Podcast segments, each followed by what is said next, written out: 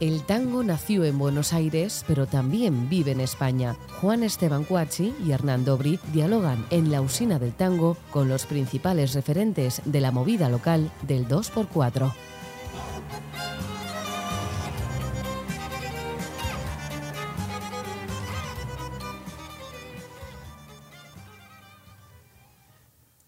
Hola, bienvenidos a un nuevo episodio de la Usina del Tango. Hoy nos acompaña un pianista, bandoneonista, compositor y arreglador peruano que vive ya hace casi una década aquí en España. Ha lanzado ocho discos, cuatro con composiciones propias, uno de los cuales América fue nominado al Grammy Latino en 2019 en la categoría de Mejor Álbum Clásico. Inició sus estudios de piano con su padre, Gerardo Constantini, y luego obtuvo su licenciatura en Finlandia, su maestría en Holanda y finalmente el diploma de concierto en París, todo lo cual le valió las más altas distinciones. Fue alumno y eventualmente asistente del maestro Aquiles de Levigne, discípulo de los legendarios pianistas Claudia Rau y Georgi Cifra. En Finlandia incursionó en el bandoneón a y a través de, de ese instrumento también en el tango. Hoy nos visita aquí en la usina del tango Claudio Constantini, muchísimas gracias por estar aquí con nosotros. es un real placer tenerte con, gracias a ti. nosotros Un placer para mí estar.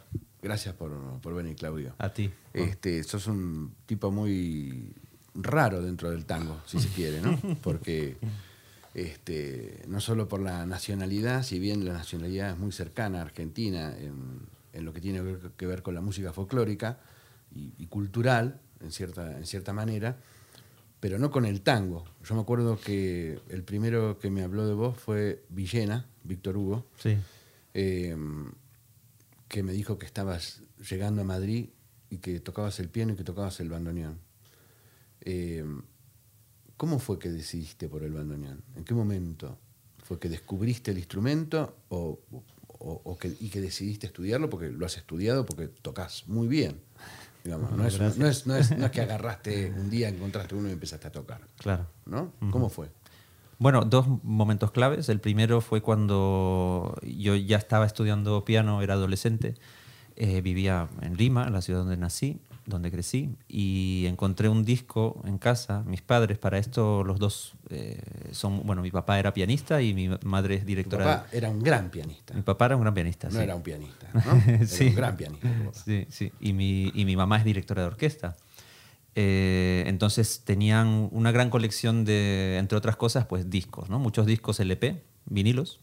Eh, y descubrí uno, entre los que descubría a diario, porque me los comía uno tras otro, eh, uno de Astor Piazzolla. Porque mis padres estudiaron en Roma en una época en la que Piazzolla era muy famoso, ahí en los 70 Y mm, entonces cuando conocieron su música les gustó mucho. Se compraron ese disco, llegó, llegaron a Perú con ese disco, décadas después lo descubro yo en casa y me enamoro. Eh, pero de la música y del instrumento, pero yo jamás había oído hablar de un bandoneón, no sabía lo que era un bandoneón. De hecho, como no había ni siquiera una foto de un bandoneón, no sabía cómo se veía un bandoneón. Ah. Entonces yo me imaginaba en mi cabeza, ¿cómo puede ser este instrumento? ¿Y qué, disco era? ¿Te acordás? Era un disco eh, grabado en vivo, un concierto en vivo, que mm, eh, se llamaba si no me equivoco, se llamaba Lunfardo o algo, algo así. Era, tenía el nombre de uno de los temas que tocaba Piazzolla con el quinteto. Un disco donde están sus, muchos temas icónicos, Muerte del Ángel, Lunfardo, Caliente de Carísimo, etc. ¿no? Y, eso, me enamoré de, la música, de, además de que los músicos del quinteto de Piazzolla es una cosa maravillosa que pasa una en, un millón, de, de que haya un grupo tan perfecto. Entonces era como que todo me cautivó. Y el instrumento, como digo, no sabía ni cómo se veía, pero se sembró esa semillita eh, de que yo algún día me gustaría tocar un bandoneón, ¿no? Aunque yo estaba súper concentrado en el piano, música clásica, eh, nada fuera de lo clásico, pero me, me cautivó eso, ¿no? Años más tarde, cuando ya estudiaba yo el superior de piano en Finlandia, siempre piano clásico, tuve esa, o sea, como que es, ese deseo eh, no es que renació, porque nunca murió, pero floreció aún más, o como que floreció directamente en ese momento. Entonces eh, hice lo posible para reunir un dinero eh, entre préstamos y cosas para poder comprar un bandoneón que me mandaron desde Argentina, desde Buenos Aires, eh, sin, por supuesto sin yo poder ni verlo ni, ni saber nada acerca del bandoneón. En esa época tampoco había tanta información en el Internet, o sea, yo recién era un novato usando el Internet para buscar información, entonces no, no, no conseguías la información de inmediato como hoy en día. Ahí tenía que, buscar mucho más y, pues entonces encontré este lugar, me mandaron el bandoneón eh, y estaba yo ahí pues en el medio del invierno con menos 30 grados, eh, encerrado en mi cuarto aprendiendo a tocar el bandoneón. Eh, y, y, era maravilloso, cada botón que tocaba sonaba me, se me llenaba el alma con cada, aunque sonaba realmente mal lo que hacía. Pero, ya, sabías de la disposición y lógica que tiene el teclado. Eso, sabía que la tenía, claro. Sabías que existía, digamos. Claro, sabías o sea, que yo tenía ese problema. Claro, claro, sí, sí. O sea, yo había visto todo, había leído todo lo que podía sobre el bandoneón, sobre el tango. Eh, que era muy poco considerando lo que ahora pues he podido acceder, pero, pero sabía que el bandoneón era un instrumento endiablado. Piazzolla se encargaba bastante de decirlo en sus entrevistas eh, y sabía que tenía dificultad.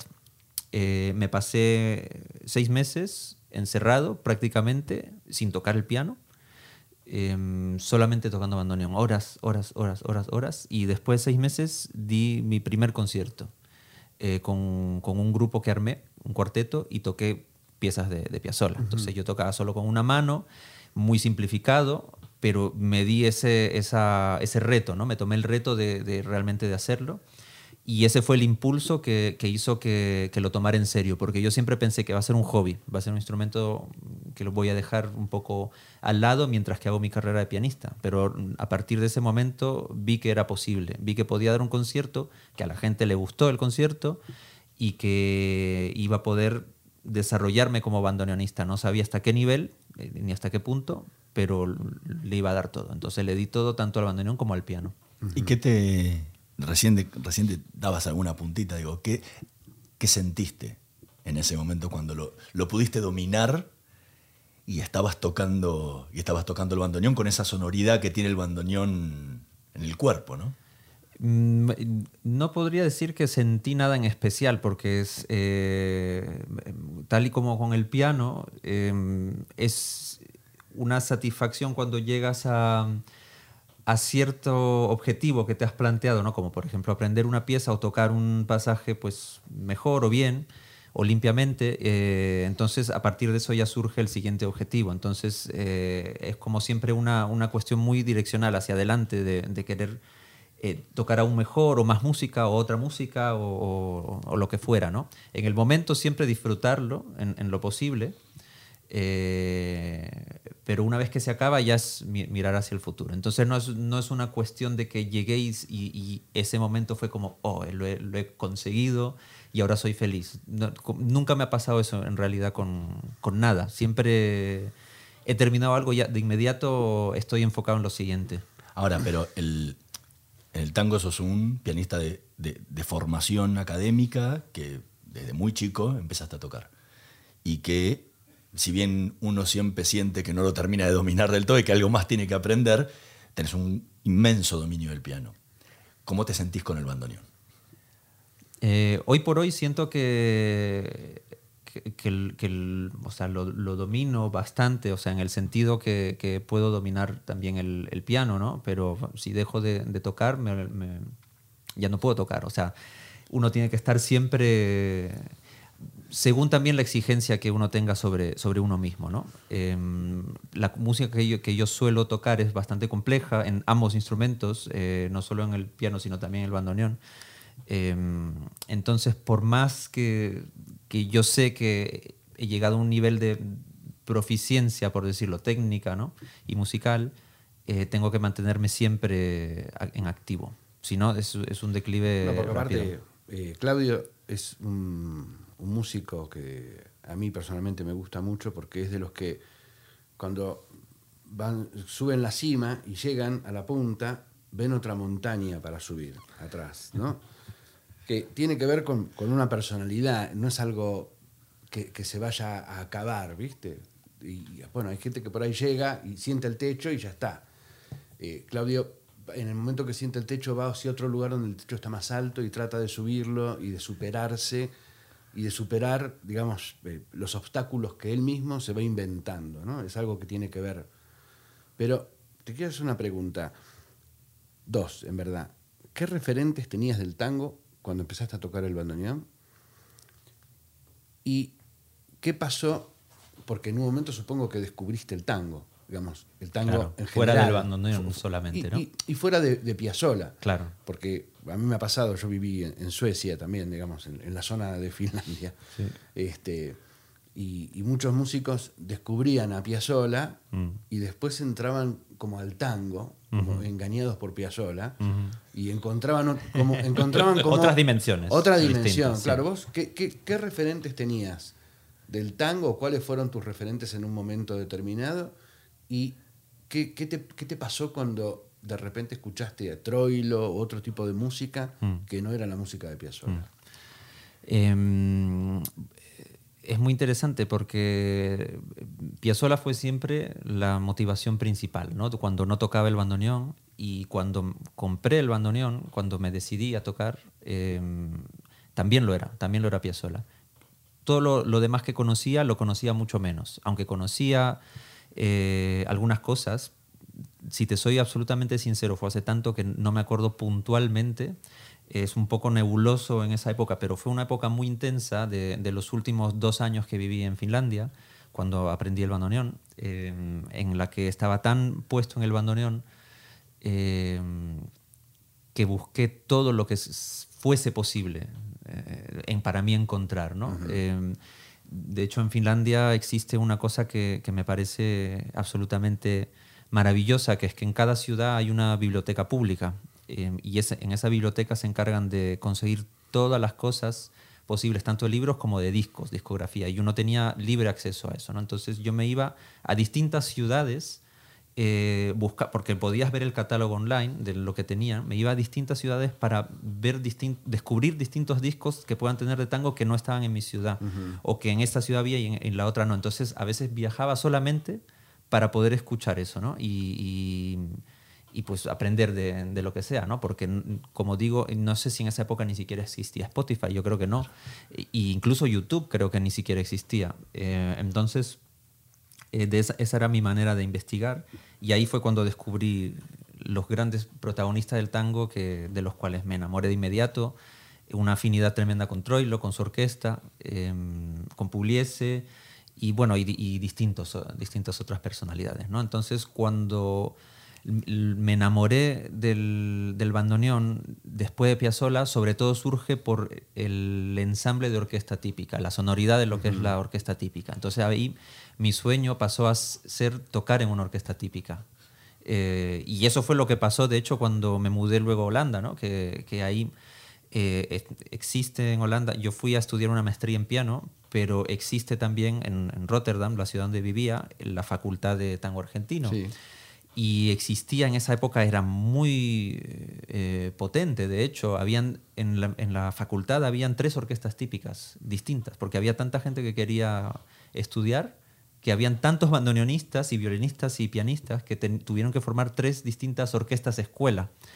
Eh, y yo pude participar en una de ellas eh, y pues ahí aprendí eh, muchísimo porque estaba además Víctor Villena, Claro. era el que lideraba eh, y venían algunos otros profesores invitados a veces como Ramiro Gallo, etcétera y aprendíamos de ellos, tocábamos eh, transcripciones, todo de, orquestas típicas, ¿no? de Di Sarli, de Pugliese, de Troilo, todas estas cosas que, que a mí me encantaban y, y aprendí mucha música a través de eso. Luego formé mi propia orquesta típica em, para la cual transcribía y arreglaba.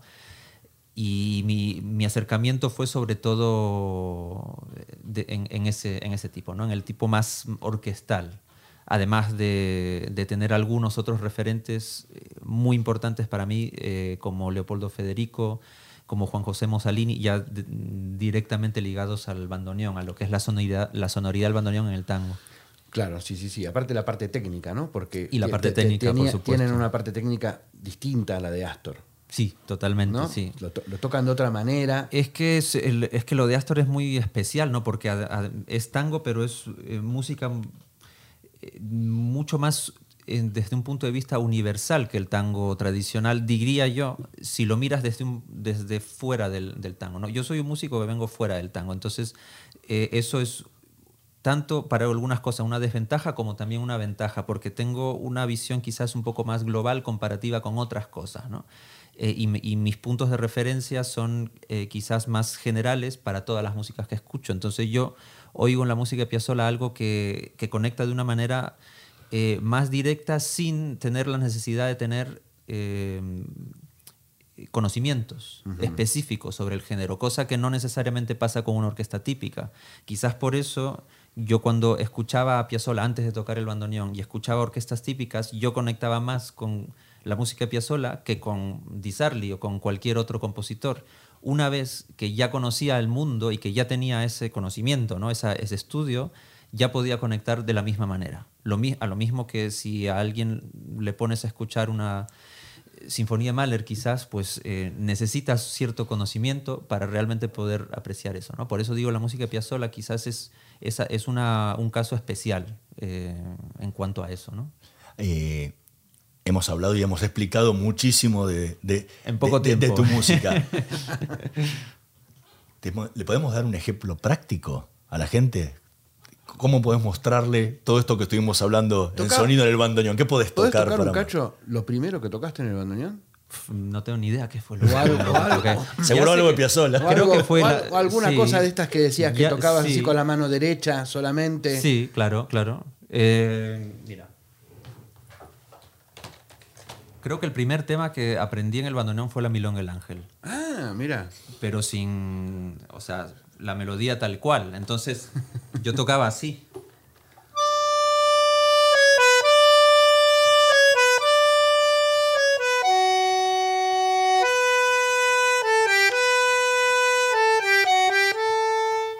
Mis primeras incursiones y con mucho peor proyección de sonido, pues sonaban más o menos así, ¿no? Mientras que pues hoy en día ya lo puedo tocar con las dos manos para comenzar. Eso, ¿cómo sería hoy? como, como es hoy. Sí.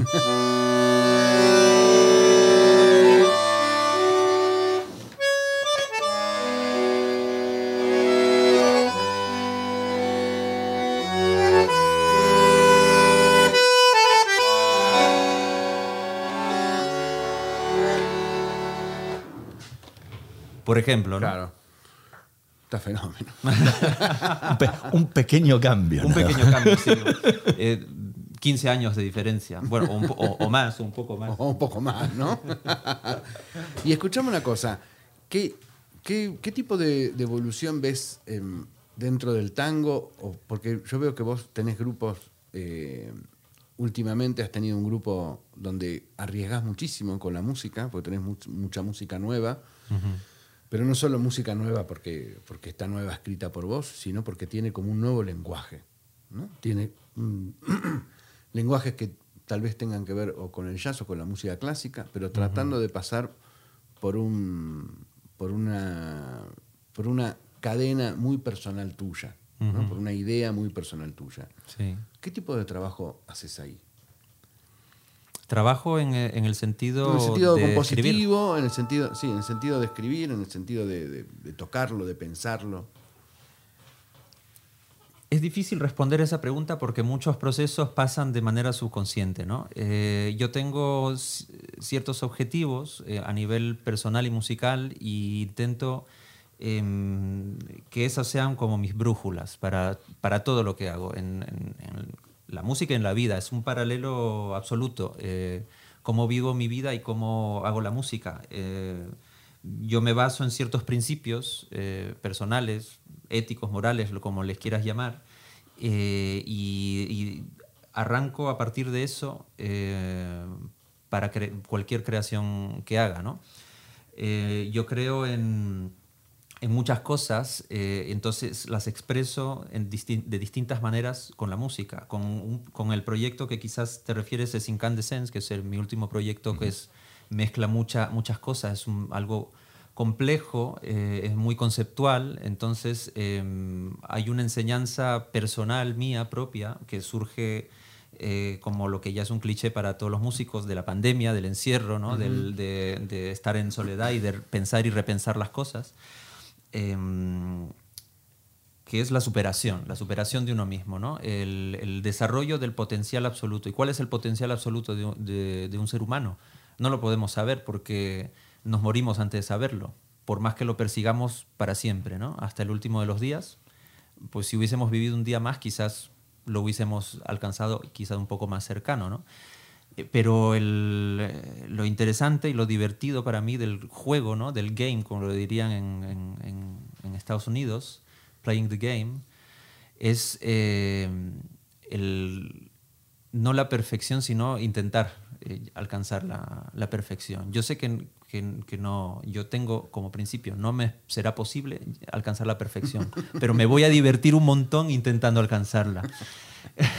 Entonces, eso requiere muchas cosas. Por una parte está mi lado más complejo, más quizás intelectual, que es el, eh, proyecto que tú mencionas, que, es una superación de muchas barreras eh, personales, pero también hay una mezcla ahí de, cosas que son mucho más directas, más sencillas, más, más a lo simple, eh, que es el contacto con con lo puramente esencial del, espíritu humano, del alma, eh, que es con lo que realmente todos podemos conectar de una u otra manera en cualquier disciplina artística o, incluso la comunicación verbal que tengamos uno con el otro.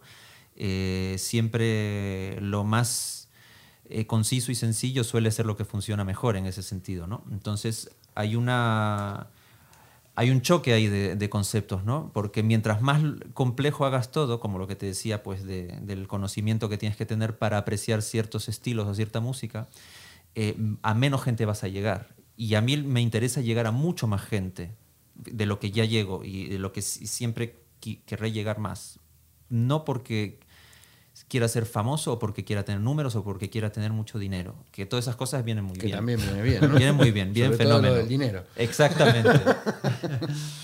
Eh, pero mi motivación es eh, que yo, a mí la música me afecta de una manera tan profunda y enriquece mi vida de una manera tan absoluta, me hace tanto bien, me hace superar tantas cosas negativas que yo quiero dar la oportunidad a otras personas que también sientan eso, con sea la música que sea. Y, por eso es que quiero llegar a tanta gente. Por eso hago una serie de acciones eh, hacia eso, ¿no?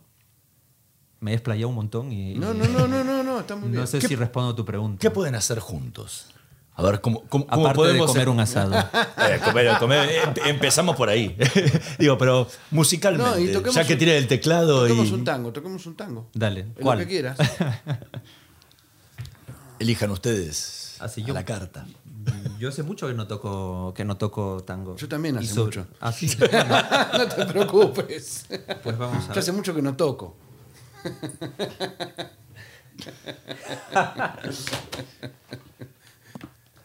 Ni me acuerdo. sé, que tiene blancas y negras. Y sí. Y yo mi bandoneón no lo sé porque no veo los botones. Pero mira, una cosa que se puede hacer con Claudio es esto, mira.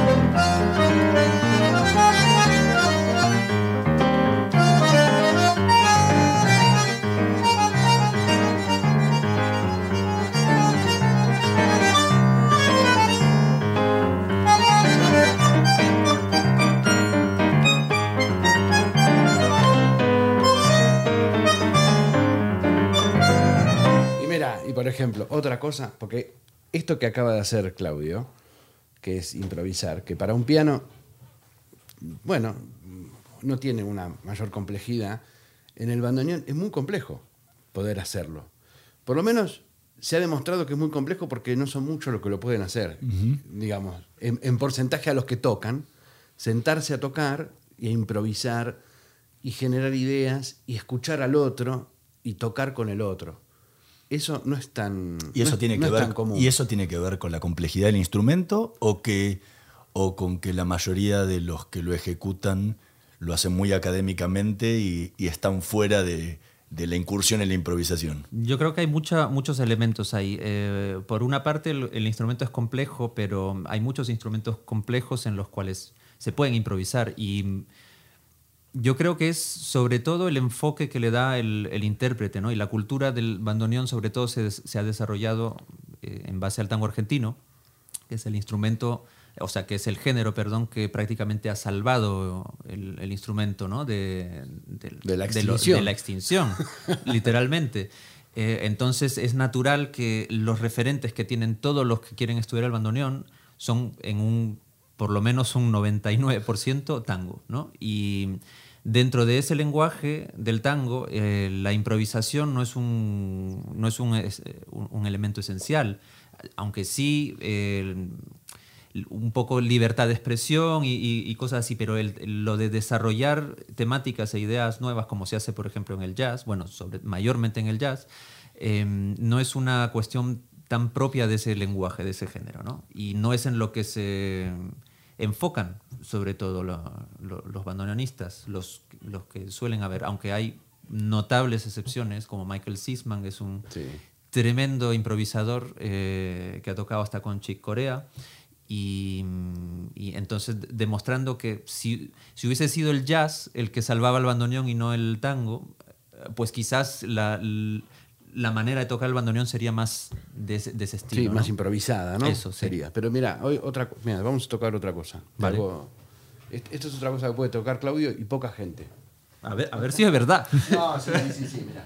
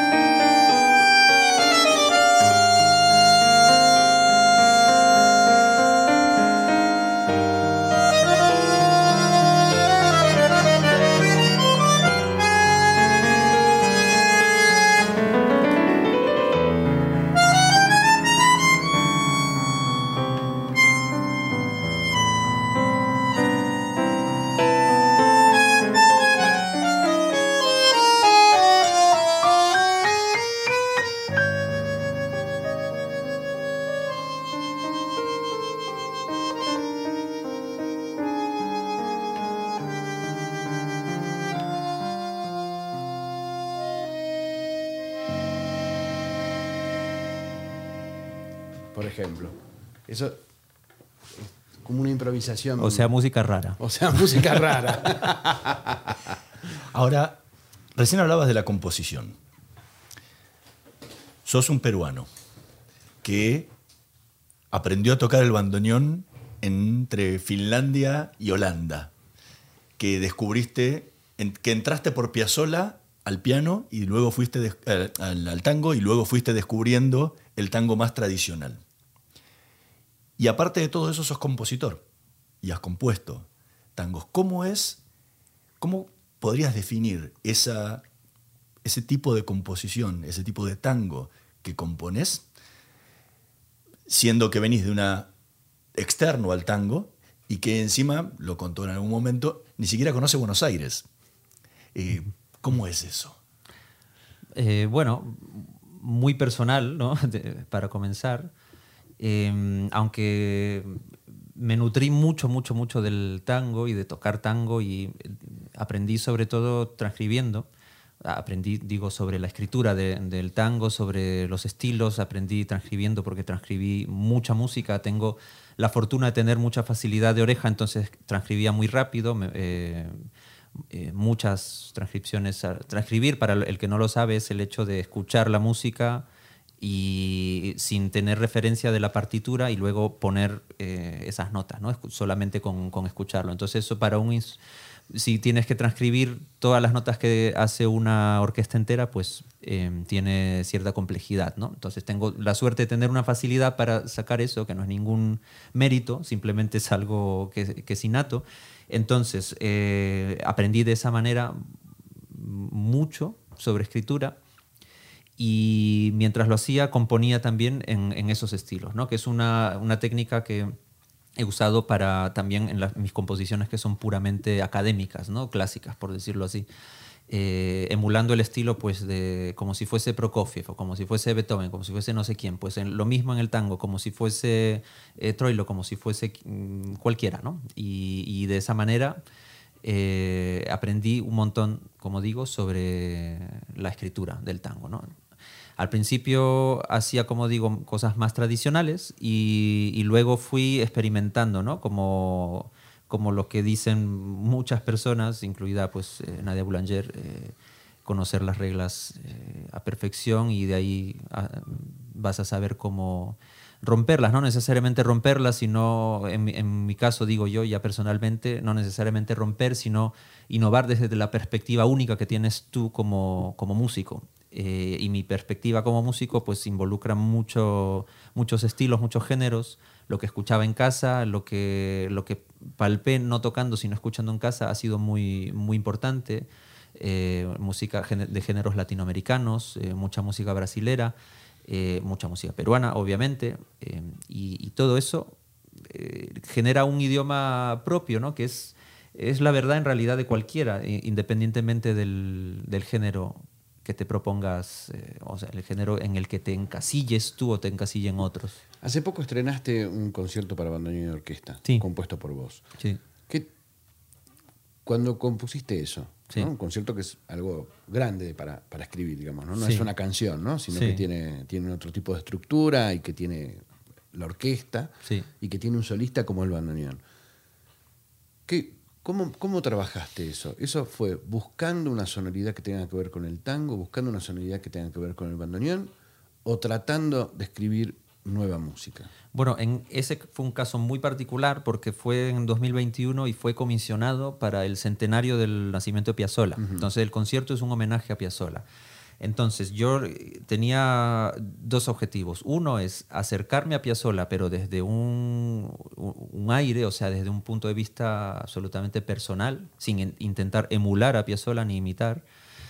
Y por otra parte, hacer un concierto que estuviese dentro de los parámetros, dentro de los cánones de los grandes conciertos clásicos, de, sobre todo del siglo XIX, eh, que fue cuando floreció sobre todo esta época de este, género del concierto, ¿no? A, partir de figuras sobre todo como Mozart, Beethoven, pasando por Chopin, pasando por Schumann, Tchaikovsky, etcétera, ¿no? Rachmaninoff, etcétera. Eh, entonces yo quería estructurar mi concierto de esa manera. Me basé sobre todo en, estructuras clásicas, em, pero eh, metiendo pues la impronta melódica y armónica sobre todo de la música que yo ya he compuesto y que yo ya hacía y que, es como mi segunda naturaleza, ¿no? O sea, yo escucho la música en mi cabeza en primera instancia y, y, la, y de ahí le escupo en, la partitura, por decirlo así, ¿no? Entonces, eh, es difícil para mí cuando no tengo una estructura, a veces, eh, eh, cuando no tengo una estructura sobre la cual trabajar, sobre todo en obras tan extensas como este concierto que es para una orquesta sinfónica entera y dura 30 minutos, entonces una pieza grande de música, eh, me propuse eso, me propuse estructura y rellenar la estructura con, con, todo el bagaje que yo tengo, mirando un poco hacia ese lado de Piazzolla. Claudio Constantini, se nos acabó el tiempo. Oh, es que hablo demasiado. no, pero aparte, no, es un placer inmenso escucharte y aprender de, todo, de todos tus conocimientos y toda tu experiencia. Pero nos quedó muchísimo por delante y, desde ya te comprometemos a, a hacer una nueva visita. Con todo gusto. Dentro de un tiempo y seguir, seguir hablando de, de- de tu música, de, de- de ti como intérprete y, y poder conocer un poco más detrás, de, detrás del músico que uno escucha sobre el escenario eh, cuando tiene la posibilidad de, de ir a verlo. Muchísimas gracias, en serio. A ti, por a ustedes venido. dos. Muchas gracias. Un placer Muchas gracias enorme. por venir, Claudio. A ustedes. Nosotros nos vamos a encontrar nuevamente en el próximo episodio de La Usina del Tango. Así es.